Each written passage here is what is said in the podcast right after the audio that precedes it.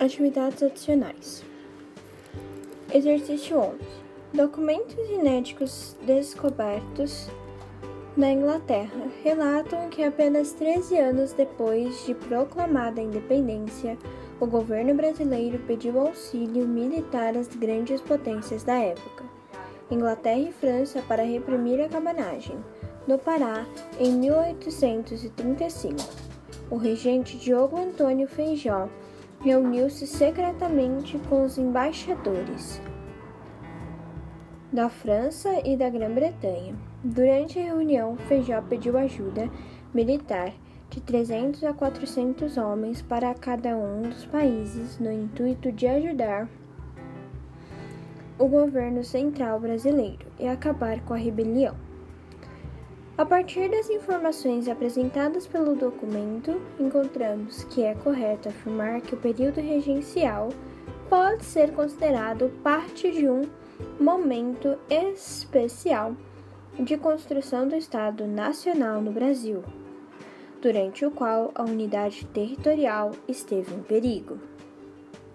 Questão 12.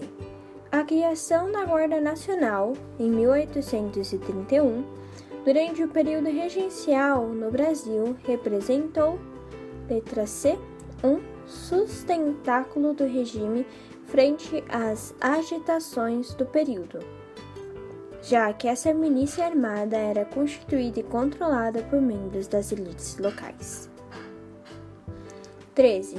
O Ato Adicional de 1834 foi de importância significativa para o Brasil, porque ampliou a autonomia das províncias, neutralizando a tendência centralizadora do primeiro reinado. Questão 14. No Brasil, no, no Brasil independente, os seis anos que separam o ato adicional 1834 da maioridade, que foi 1840, foram chamados de experiência republicana, por conta das assembleias legislativas provinciais e eleição do regente 1. Questão 15. No Brasil, os anos que se seguiram à independência foram marcados por crises políticas e revoltas em várias províncias. A situação ganhou novos rumos com o golpe da maioridade, que pode ser caracterizado como a manobra do Partido Liberal, que antecipou a coroação de Dom Pedro II. Questão 16.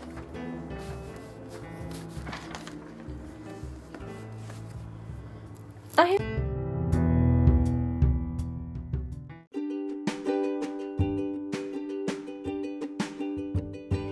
a Revolução Farroupilha foi um dos movimentos armados contrários ao poder central no período regencial brasileiro, que foi de 1831 a 1840. O movimento dos farrapos teve algumas particularidades quando comparados aos demais. Em nome do povo do Rio Grande, depus o governador Braga e entreguei o governo ao seu substituto legal Marciano Ribeiro. E, em nome do Rio Grande do Sul, eu lhe digo que esta província extrema não toleramos imposições humilhantes, nem insultos de qualquer espécie. O Rio Grande é a sentinela de qualquer espécie. Eita, do Brasil, que olha vigilante para o Rio da Prata. Merece, pois, maior consideração e respeito. Não pode e nem deve ser oprimido pelo despotismo. Exigimos que o governo imperial nos dê um governador de nossa confiança, que olhe pelos nossos interesses pelo nosso progresso, pela nossa dignidade, ou nos separaremos do centro e com a espada na mão saberemos morrer com honra ou viver com liberdade. Entre os motivos da Revolução Farroupilha podemos citar o desejo rio-grandense de maior autonomia política e econômica da província, frente ao poder imperial, sediado no Rio de Janeiro. Questão 17. A revolta dos malês. Ocorrida em 1835 na Bahia, contou com ampla participação popular e defendeu, entre outras propostas, a rejeição ao catolicismo e a construção de uma ordem islâmica. Questão 18. Nossas instituições vacilam. O cidadão vive receoso, assustado. O governo consome o tempo em vãs recomendações. O vulcão da anarquia ameaça devorar o império. Aplicai o tempo e remédio. Essa reflexão pode ser aplicada como uma reação à eclosão de rebeliões regionais, entre elas a cabanagem do Pará e a farroupilha do Sul no país. Questão 19. A Sabinada, que agitou a Bahia entre novembro de 1837 a março de 1838, foi uma rebelião contra o poder instituído no Rio de Janeiro, que contou com a participação popular. Questão 20. Sobre as revoltas do período regencial, é correto afirmar que expressavam o grau de instabilidade política que se seguiu a abdicação, o fortalecimento das tendências federalistas e a mobilização de diferentes setores sociais.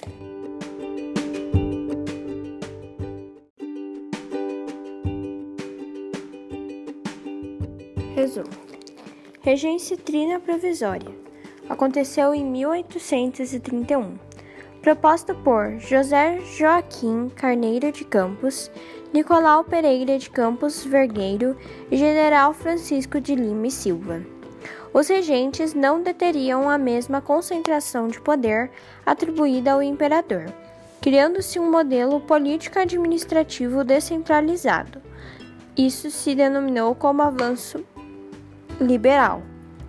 A lei regencial, que foi 14 de 6 de 1831, importante lembrar a data, foi em 1831 que determinou que o Brasil seria governado por uma regência trina permanente, que foi eleita pela Assembleia Geral, que é o dia em que Dom Pedro de Alcântara completasse 18 anos de idade, até lá, então até que ele completasse sua maioridade, chegasse até sua maioridade, foi 2 de 12 de 1843, a regência trina permanente exerceria os mesmos poderes que competiam ao executivo e ao moderador.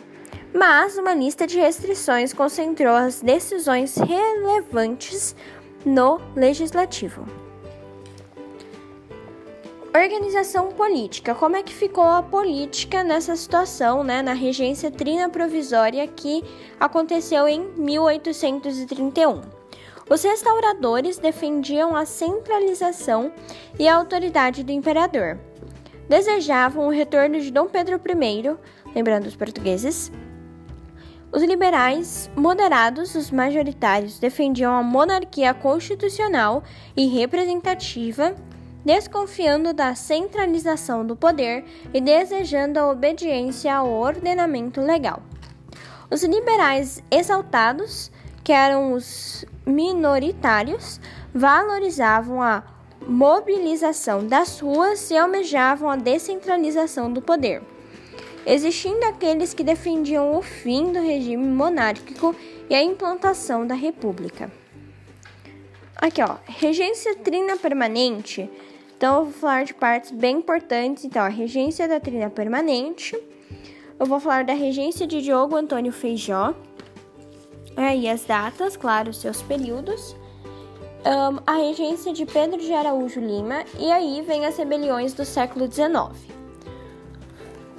Na regência trina permanente, né? Permanente, então foi de 1831 a 1835, eleita pela Assembleia Geral, que foi 17 de 6 de 1831. Importante é o ano e não exatamente o dia e o mês, e sim o ano. Era composta pelos deputados José da Costa Carvalho e José Maurílio Muniz, bem como pelo general Francisco de Lima e Silva. Então, pode-se perceber que tem nomes bem importantes na regência de trina provisória e na trina permanente, e datas importantes também. O governo da regência trina permanente enfrentou uma grave crise de autoridade. Para aceitar o cargo de ministro da Justiça, Diogo Antônio Feijó, então Feijó você vai ouvir muito, exigiu poderes para dar fim à agitação política que dominava o país. Com o crescimento dos movimentos separatistas, Feijó teve de conciliar sua convicção federalista com a necessidade de fortalecer o governo central. Para enfrentar a indisciplina militar, Feijó criou a Guarda Nacional, uma força armada paralela ao exército. A Guarda Nacional era subordinada aos juízes de paz, aos juízes criminais, presidentes de províncias e ao ministro da Justiça. Todos os cidadãos eleitores tiveram que se alistar, sendo os cargos de comando coronéis e majores. Eleitos nas províncias, formou-se uma tropa de elite que representava o poder dos grandes proprietários rurais, servindo para garantir a ordem e conter as revoltas locais. Diogo Feijó envolveu-se em uma tentativa de golpe de Estado, ao propor a renúncia dos regentes, o que deveria a aprovação da nova legislação, que concentraria poderes no governo central. Entretanto, a trama foi denunciada e Feijó viu-se obrigado, então ele foi obrigado a sair do poder, então teve que renunciar, né, ao ministro da Justiça. Então ele teve que sair, ele viu que a situação para ele ficou difícil e teve que sair. Isso aconteceu em 1832, quando Feijó saiu do poder, teve que sair, né? E ele falou isso, renunciou ao ministro da Justiça. O Ministério, desculpa, da Justiça. O, o Código de Processo Criminal, e isso aconteceu em 1832, uh, no final de 1832, fixou normas para a aplicação do Código Criminal e o juiz de paz, eleito localmente, expedia mandatos de busca e apreensão. Um, determinava prisões e concedia habeas corpus. Juízes de paz, ao lado da Guarda Nacional, tornaram o governo central, central refém dos governos locais, que tinha como objetivo, então, visava retirar da Constituição seu caráter demasiadamente centralizador. O ato adicional criou as Assembleias Legislativas Provinciais e instituiu o município neutro. Rio de Janeiro dissolveu o Conselho de Estados e transformou a regência trina permanente em regência única, eletiva e temporária.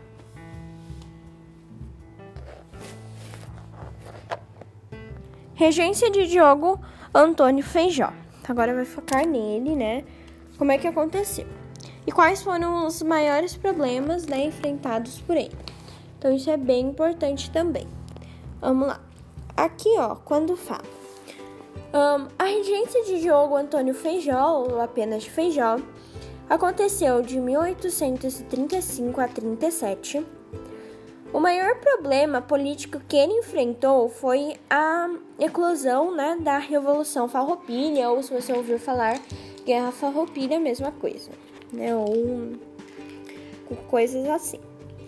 Lembrando que essa Revolução Farroupilha durou 10 anos, então foi de 1835 a 1845, que foi uma revolta federalista que colocou em risco a unidade nacional. E Feijó né, foi criticado pela repressão quanto pela conivência com os revoltos do Sul. Aí Feijó se integra ao Partido Liberal, mas se viu impossibilitado de governar. Porque aí entra né, a questão que fala na outra parte da regência trina permanente que né, Feijó teve que se retirar, que é aquela parte de 1832. Lembrando né, que a regência de Diogo Antônio Feijó durou dois anos. Regência de Pedro de Araújo Lima de 37 a 40, então de 1837 a 1840. Os conservadores buscaram restaurar a autoridade do governo central, regressando à centralização política-administrativa. A Lei Interpretativa do Ato Adicional 1840, então final dessa regência, um, retirou poderes das assembleias legislativas provinciais e reforça essa autoridade do, do presidente da província. Lembrando que nesse tempo da regência de Pedro de Araújo Lima, foi meio que uma limpa em quem estava no governo. Então, tipo assim, ah, ok, eu vou limpar todo mundo que está aqui e vai para outro lugar, não quero mais vocês aqui. Um, Dom Pedro de Araújo Lima completou o mandato de Diogo Feijó em seguida se elegeu para cargo de regente, então ele subiu mais um cargo.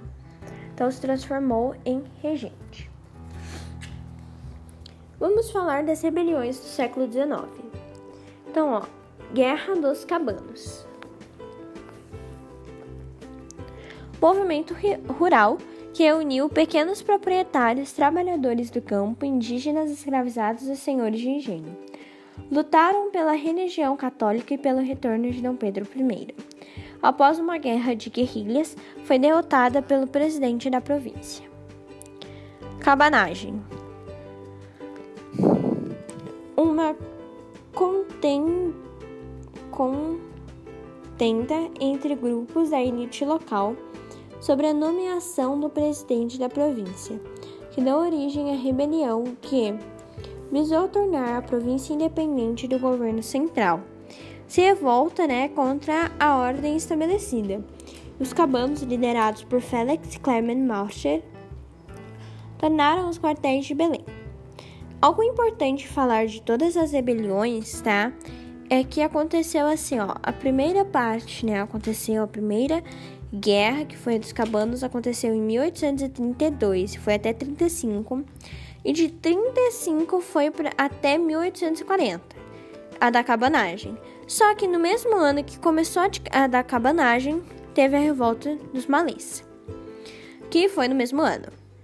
E no mesmo ano dessas duas outras revoltas citadas anteriormente, teve a Revolução Farroupilha. E aí, né, elas vão terminar em tempos diferentes. Por exemplo, a cabanagem termina em 1840 já a Revolução Farroupilha termina cinco anos depois. Um, a Sabinada, um, a Balaiada e dos liberais é, acontecem assim mais ou menos no mesmo período. Quando eu digo no mesmo período, é tipo assim, começou um ano ou dois anos depois, ou começou até um pouco depois disso.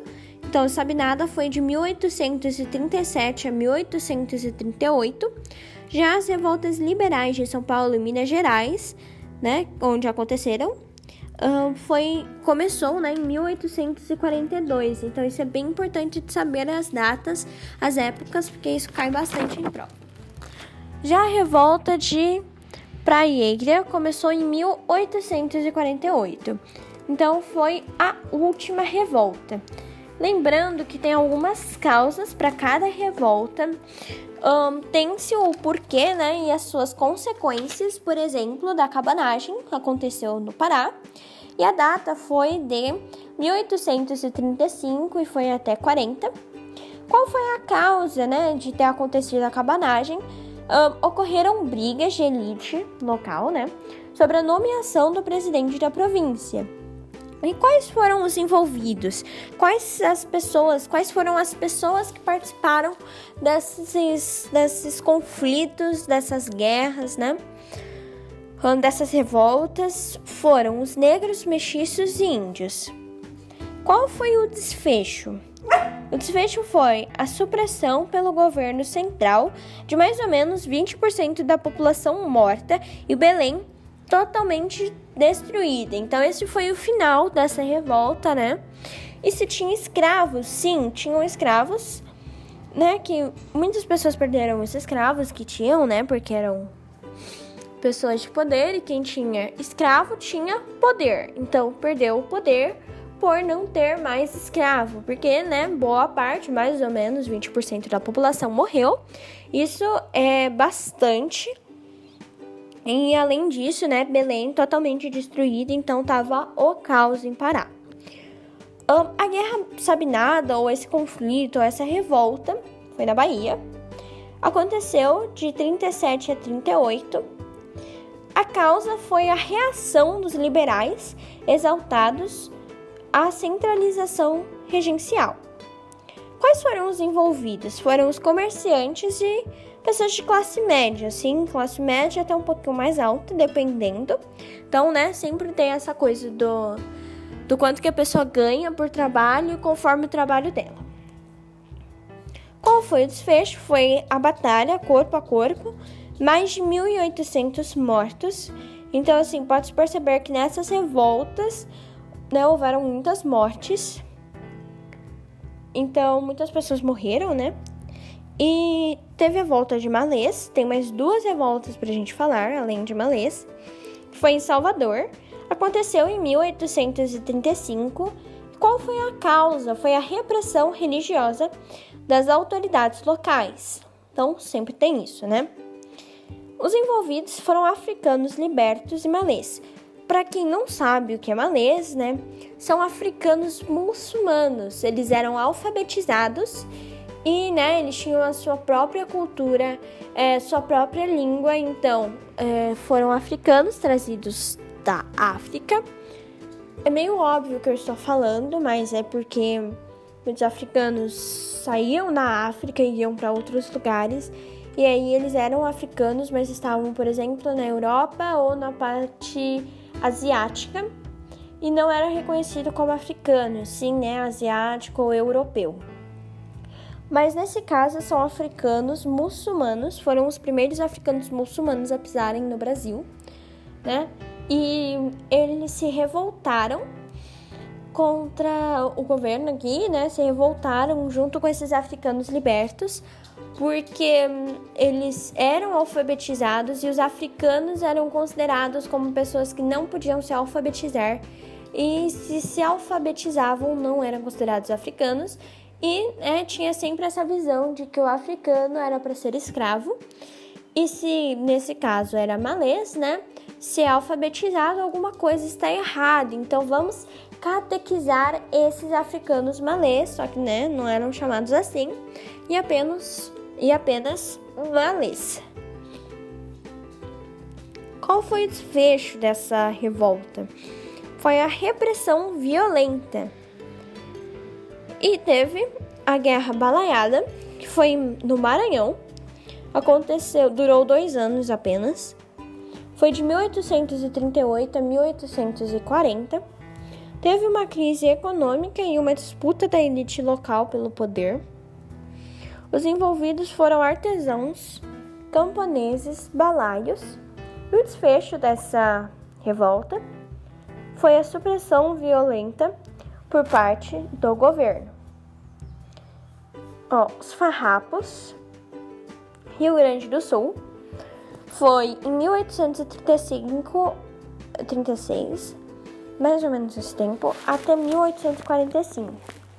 As causas foram os impostos abusivos, tão alto custo nos impostos, um desejo de maior autonomia. Então todos queriam mais autonomia. E quando fala impostos abusivos, além de impostos, eram outras coisas, compra de alimentos absurdos, então preços lá em cima. É, o desfecho foi de grande acordo e não teve